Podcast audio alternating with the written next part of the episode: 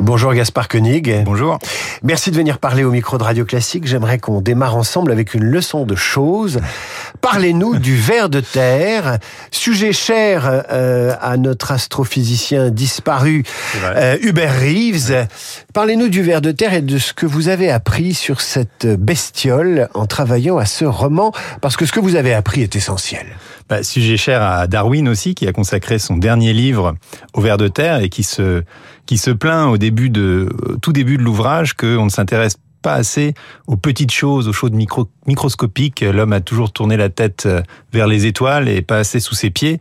Or, euh, le sol, il est en grande partie fabriqué par les vers de terre, avec euh, leurs amis les champignons, les microbactéries, et il a cette fonction absolument prodigieuse de transformer la mort en vie. La mort, c'est les feuilles mortes qui tombent sur la terre, c'est les cadavres d'animaux, et tout ça est recyclé, décomposé en petits éléments biogènes qui vont ensuite nourrir les plantes. Et quand on marche sur le sol, on marche en fait non pas sur une surface plane, mais sur un magma grouillant avec euh, littéralement plusieurs tonnes de lombric à l'hectare. Et le lombric, c'est une innovation de l'évolution naturelle euh, qu'aucune start-up n'aurait pu trouver. Quelque chose de parfaitement économique, qui se reproduit de manière euh, autogérée en fonction de la nourriture qu'il a, et qui tout simplement laboure le sol, qui le rend fertile. Et c'est quelque chose d'à la fois extrêmement fondamental, puisque euh, sans vers de terre, pas de vie au-dessus de la terre. Euh, Darwin en faisait l'animal le plus important de l'évolution naturelle. Euh, et en même temps, c'est assez simple. C'est-à-dire qu'un sol sans vers de terre, c'est un sol mort, un sol qui se minéralise, qui se transforme en poussière quand on passe un tracteur, et qui devient une simple, une simple étagère sur laquelle on verse des intrants pour sortir des, des, sortes de plantes. Donc, et puis le sol, c'est enfin l'humus, ce qui nous fait humains, étymologiquement, bibliquement, puisque l'homme vient de la terre et y retourne. Et euh, maltraiter le sol, ne pas en prendre soin, comme nous le faisons trop souvent, c'est euh, de manière très littérale être inhumain. Vous pensez qu'on parle de, des vers de terre et du sol à la COP 28 ben on devrait parce que euh, l'agroécologie, c'est vraiment, c'est-à-dire une agriculture qui prend soin du sol, euh, qui fait pousser les plantes à partir du sol et non pas à partir de produits chimiques. C'est vraiment la clé pour euh, à la fois évidemment retrouver de la biodiversité, mais aussi lutter contre euh, le changement climatique, stocker du carbone. Euh, et, quelque part, moi j'ai trouvé un livre, un, un, mot pour écrire ce livre, c'est l'ophiophobie. Et l'ophiophobie, c'est le dégoût de tout ce qui est un peu un peu gluant, un peu serpentin. Vous l'avez trouvé ou vous l'avez inventé? J'ai trouvé, j'ai trouvé, il existait. J'ai trouvé aussi géodrilologue, c'est spécialiste des vers de terre, donc j'ai appris plein de choses. Et, euh, et, je pense que souvent on prend le problème en amont euh, au lieu de le prendre en aval, et quand on prend le problème en aval, on se dit bah d'abord retrouvons retrouvons la terre, retrouvons le sol, le sens du sol, le goût du sol, l'odeur du sol aussi, puisque l'humus il sent bon quand il est quand il est fertile, euh, et, euh, et on va voir que beaucoup de beaucoup de choses vont se régler euh, toutes seules en fait si on repart de là. Si vous êtes ophiophobe, ben je vous recommande la lecture euh, de ce roman d'apprentissage signé Gaspard Koenig, qui est l'invité de la matinale ce matin sur Radio Classique. C'est un roman d'apprentissage, Gaspard Koenig, qui vous amène à brosser un portrait d'une une certaine jeunesse, éduquée, diplômée, et qui veut sauver le monde. Comment vous êtes-vous renseigné sur les aspirations de cette jeunesse? Vous la décrivez dans, dans son école, Agro Paritech, pour ne pas la nommer, sur le plateau de Saclay, qui est plutôt un plateau qui accueille euh, des écoles d'ingénieurs, des gens qui sont férus de start-up. Et puis voilà nos deux Lascars qui m'ont rappelé un peu Bouvard et, Pécuchet euh, de Flaubert, qui se mettent en tête après une conférence d'un professeur qui a déjà 80, 80 ans, hein, euh, une conférence sur les vers de terre, de sauver le monde par le ver de terre. Bah, pour écrire ce roman, je voulais en faire un, je voulais faire un roman réaliste, effectivement, un roman d'apprentissage, c'est-à-dire euh, comme on faisait au 19e, plonger deux jeunes gens avec euh, des grands idéaux. Alors là, c'est pas la gloire militaire, c'est sauver la planète et les mettre face à la réalité sociale, agronomique, économique, juridique, administrative de leur époque, leur mettre tous les bâtons dans les roues pour voir comment comment ils s'en sortent, comment effectivement ils peuvent ou non euh, sauver la planète avec leurs leurs belles idées et, et leur grande énergie. Euh, et pour ça, j'ai été traîner mes basques un peu partout, AgroParisTech d'ailleurs, qui a eu la, gentillesse de me recevoir avant d'être un peu maltraité, je dois dire, dans les premières pages du livre, parce que quelle idée d'aller mettre une école d'agronome sur le sol probablement le plus bétonné de France, qui est le plateau de Saclay.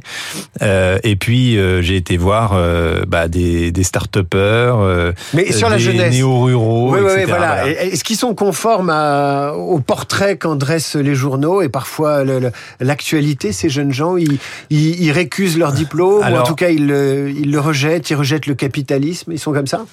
Alors d'abord le capitalisme, pas forcément, puisque justement, je pense l'intérêt de ce livre, c'est qu'il y a un des deux héros qui choisit ou qui se laisse porter vers cette voie. C'est Kevin. Kevin et qui euh, fait une, une entre, monte une entreprise euh, dans le, le vermicompostage un peu industriel. Et moi, j'ai été rencontrer des gens de son âge qui font ça aujourd'hui euh, près de Rouen, à Val de. Donc c'est quelque chose de tout à fait crédible.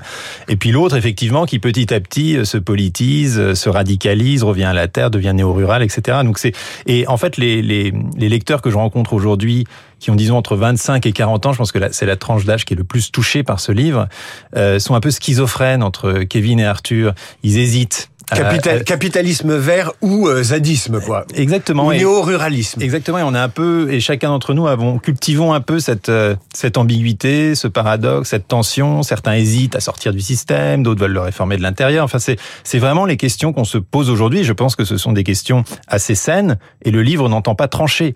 Il met en scène deux voies possibles et quelque part la compatibilité entre ces deux voies se reflète dans la possibilité de l'amitié entre les deux héros. Alors vous avez égratigné AgroParisTech euh, sur le, cadre de cette école, très bétonné, vous venez de le dire. Il y a une scène tout à fait édifiante qui se passe à la Banque publique d'investissement où là vous égratignez la façon dont l'État accorde ou pas des prêts à des gens qui viennent avec des projets d'entreprise. Et là, l'un de vos deux héros qui veut proposer euh, du compost aux urbains, aux bobos, euh, pour qu'ils élèvent eux-mêmes leur verre de terre, tombe sur un banquier qui a rien compris et qui pense que s'il n'y a pas de technologie et d'électronique dans le projet, ça n'a aucun intérêt. Euh, là, pour le coup, euh, il y, a une, y a une vraie, enfin, il y a une réflexion sur vous sur la façon dont le, les banques aujourd'hui accompagnent ou pas le développement durable et l'écologie. Bah, je pense qu'il y a une fascination pour la technologie qui est totalement euh, folle et exagérée aujourd'hui et qui est en fait très candide.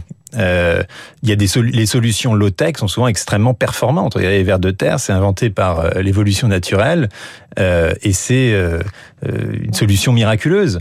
Et là, le banquier, en et puis il y a, y a une deuxième une deuxième chose, c'est que dans le capitalisme contemporain, il est quelque part plus facile de demander 10 millions pour sauver le monde euh, que de demander 60 000 euros pour faire une petite entreprise rentable sans prétention. Et c'est ça que découvre Kevin. Euh, on lui refuse son prêt parce qu'il manque d'ambition, parce que c'est pas assez tech, parce que c'est pas assez gros, parce qu'il veut pas save the world. Voilà. Et donc il est obligé finalement, un peu malgré lui, de passer à l'échelle supérieure, d'être de plus en plus ambitieux, peut-être trop d'ailleurs, de développer une forme d'ubris, de se mettre en scène, euh, d'avoir un projet qui devient un projet aussi de quasiment de roman, parce qu'il faut l'accompagner d'une narration, d'une personnalité, se mettre en valeur. Alors lui il va se mettre en valeur comme transfuge de classe, parce qu'il a bien compris que ça marchait auprès des médias et des investisseurs, mais au fond il s'en fout, mais il comprend que c'est ce qu'on attend de lui, une histoire, raconter une histoire.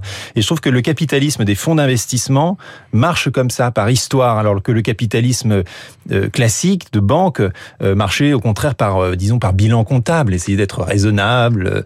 Et là maintenant on n'est plus du tout dans le mot economicus, on est au contraire dans une espèce de fantaisie permanente alimenté par des fonds donc qui font 1000 paris pour en avoir deux qui marchent. Vous étiez connu, Gaspard Koenig, invité de la matinale de Radio Classique. Vous étiez connu jusqu'à maintenant pour être un philosophe libéral au sens le plus libertarien du terme. Est-ce que le libéralisme et l'écologie vont bien ensemble?